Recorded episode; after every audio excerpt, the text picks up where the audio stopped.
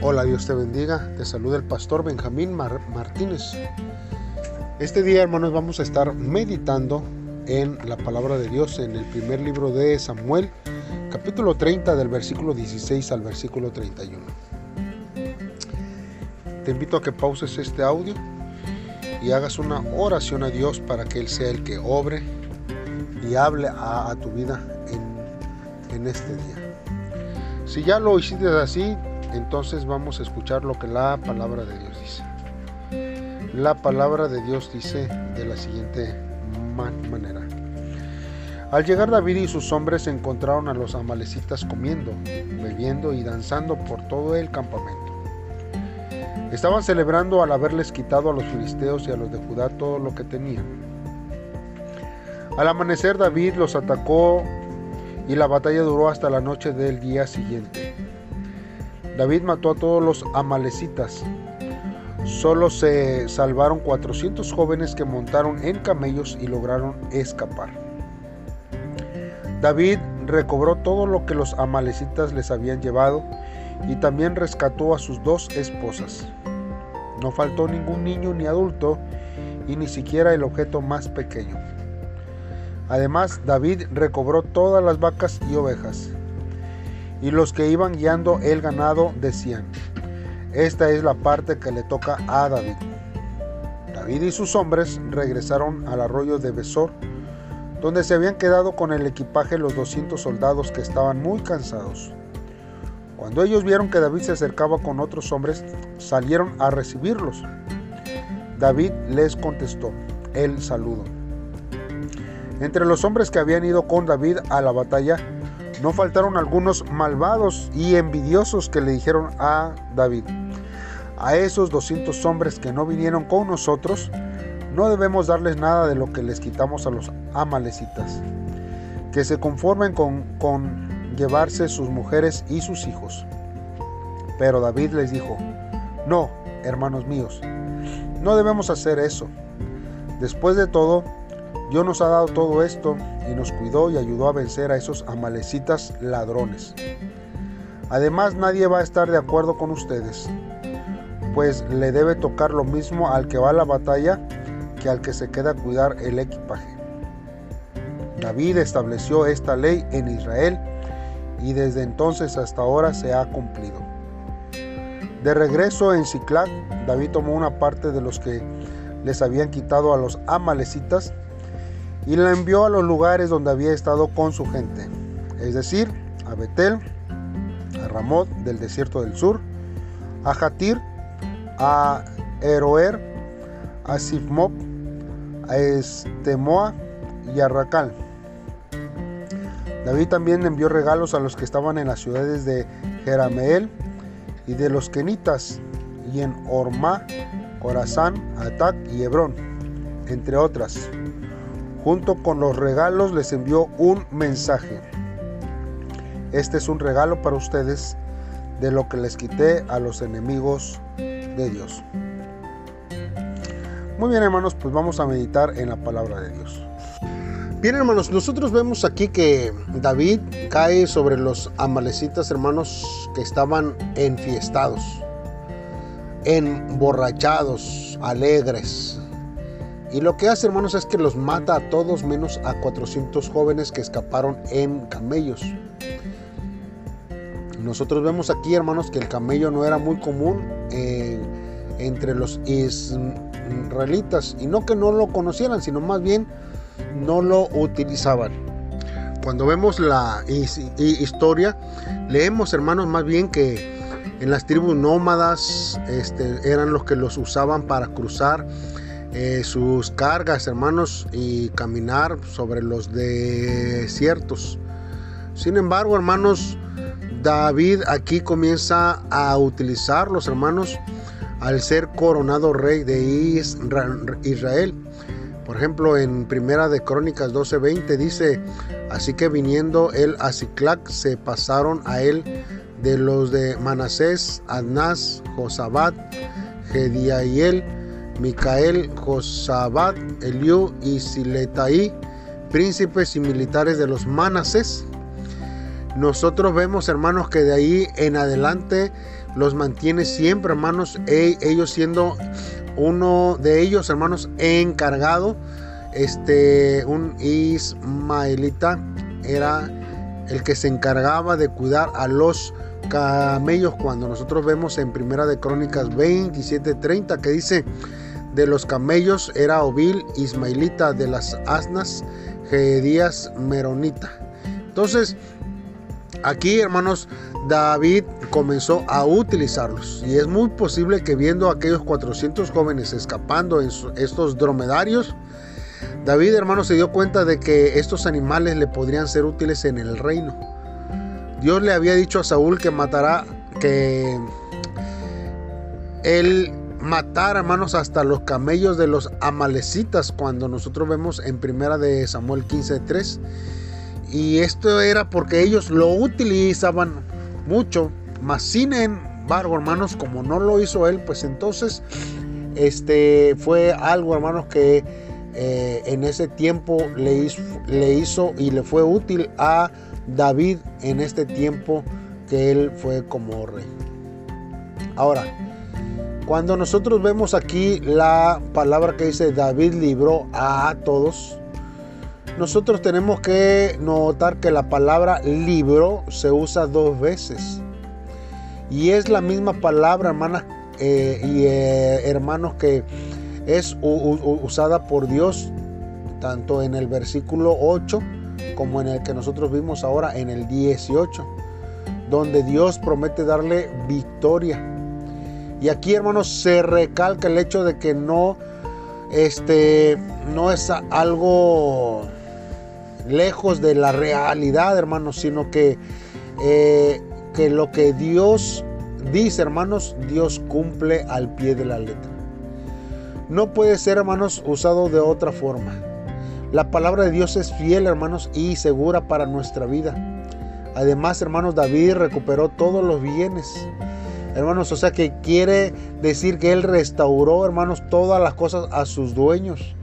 Él no se aprovechó ni, ni, ni quiso aventajar este, su, su posición. Ahora, David, hermanos, no sabía pero mientras él iba venciendo a los amalecitas, hermanos, Saúl y todo Israel estaban siendo vencidos por los filisteos.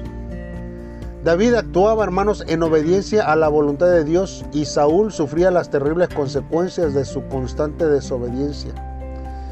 Los bienes, hermanos, que David y sus hombres habían recuperado debían haber sido realmente abundantes. En el versículo 16, hermanos, vemos que era un gran botín. Es interesante, hermanos, que la misma palabra botín se usa, hermanos, en el Salmo 31.11, que dice, de todos mis enemigos soy objeto de oprobio y de mis vecinos mucho más. Y el horror de mis conocidos, los que me ven fuera, huyen de, de mí. Y aquí, hermanos, el botín se traduce, hermanos, como ganancias, hermanos. Y, aquí, hermanos, que el esposo de la mujer virtuosa no tendrá que buscar botín o riquezas fuera del hogar.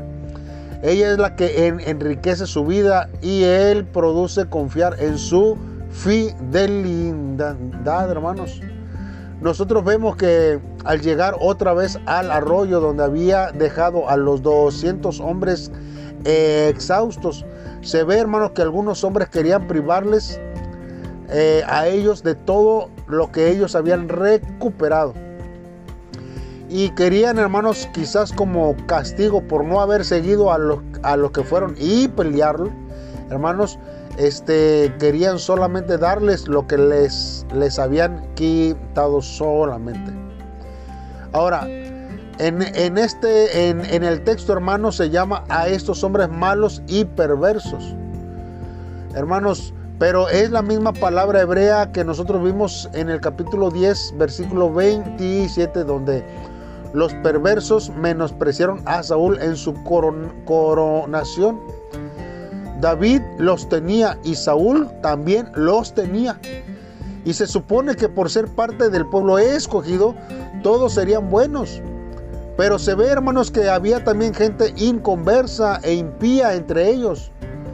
No todos conocían a Dios personalmente, aunque vivían bajo la señal del pacto y tenían muchas oportunidades de entrar en una relación transformadora con el Dios viviente para sus vidas. Qué curioso que en este tiempo, de la misma forma, dentro de la iglesia, hay muchos que se dicen ser cristianos, pero no viven, hermanos, una vida consagrada a Dios y solamente se la pasan quejando y de quejumbrosos y culpando y señalando a las personas. Porque aunque están dentro de la iglesia, no viven conforme a la voluntad de Dios. Ahora, David estaba actuando bíblicamente, hermanos, al anunciar su decisión respecto a los que se habían que, dado ahí, hermanos. Nosotros vemos en números 31, 27 que dice, y partirás por mitades el botín entre los que pelearon, los que salieron a la guerra y toda la congregación. Hermanos, se había establecido desde el principio y siempre, hermanos, se recordaba en Israel esta regla esta era una, una regla, hermanos, o norma que tiene su aplicación incluso en la obra de la iglesia. Que todos compartan por igual.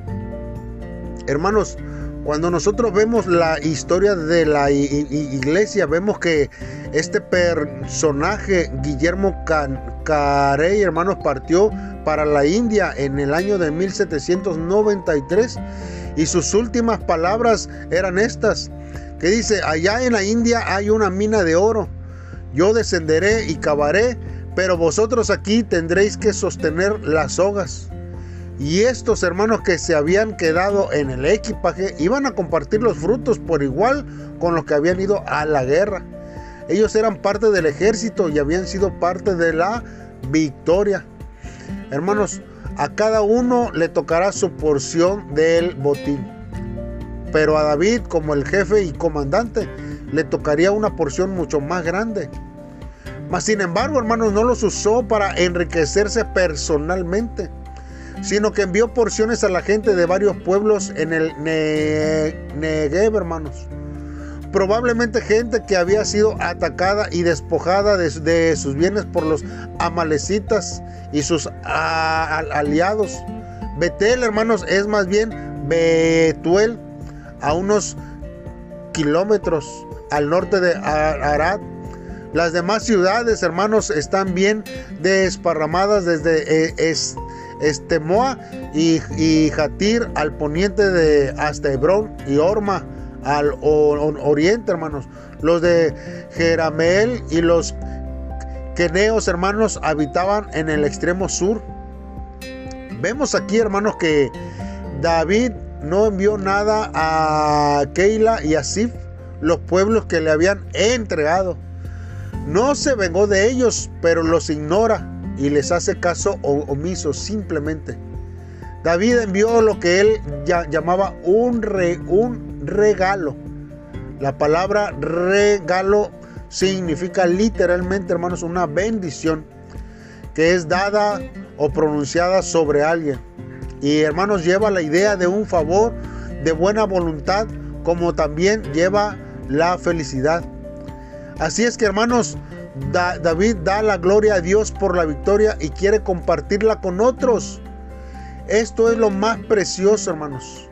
Jonatán dijo acerca de, su padre Saúl, mi padre ha ocasionado destrucción al país, pero de David se escribe que él bendijo al pueblo. Hay una bendición en bendecir la vida de otros hermanos. Nosotros vemos en la primera carta de Pedro 3.9 que dice, no devolviendo mal, mal por mal, ni maldición por maldición, sino por lo contrario, bendiciendo, sabiendo que fuisteis llamados para que heredéis bendición. El Evangelio, hermano, tiene el poder de, de, de decir, hermanos, Aún el apóstol Pablo dice en Romanos 15, 29, y sé que cuando vaya a, a, vosotros llegaré con abundancia de la bendición del Evangelio de Cristo. A lo mejor dice usted, yo no tengo nada que dar económicamente, pero simplemente, hermanos, el llevar el Evangelio a otros está llevando usted la bendición a, otros. Por lo tanto, hermanos, nosotros podemos con el Evangelio bendecir la vida de otros. Estamos en la, en, la, en la oportunidad de llevar la palabra de Dios a todos los que están alrededor nuestro busquemos siempre la voluntad de Dios y pidámosle a Él que Él sea el que obre en nuestros corazones. Oremos a Dios en esta hora. Dios, en esta hora estamos delante de ti una vez más. Dios, y yo sé que dentro de tu voluntad, Señor, a lo mejor he fallado en muchas veces. Y aunque mi vida, Dios, esté, Señor, fluctuando entre la victoria y la derrota, Señor, yo te pido que nos des la fe para que nunca podamos dejar de confiar en ti. Señor, porque solamente es por tu gracia que nos lleva, Señor, de la desesperación a la esperanza. Yo te pido, Señor, que las pequeñas victorias no me llenen de soberbia, sino que la gloria sea para ti y que el botín sea para compartir con el prójimo, Señor. Ayúdame para, Señor, no ver con ojos eh, malvados ni un corazón cegado hacia mi prójimo. Pues aunque algunos, Señor, no han estado junto a nosotros en la batalla, pero la bendición, Señor, eh, llega por igual, Padre, en este tiempo. Te damos la gracias, Señor, por la oportunidad que tú nos das, Señor, de poder con, conquistar. Y cuando las bendiciones lleguen, poder compartirlas con aquellos que lo necesitan, Dios. Gracias, porque tú, Señor, eres fiel y amoroso. Dios, en el nombre de Cristo Jesús te lo pedimos. Amén. Dios te bendiga. Te invitamos que el día de mañana continúes con nosotros en un devocional más. Saludos y bendiciones.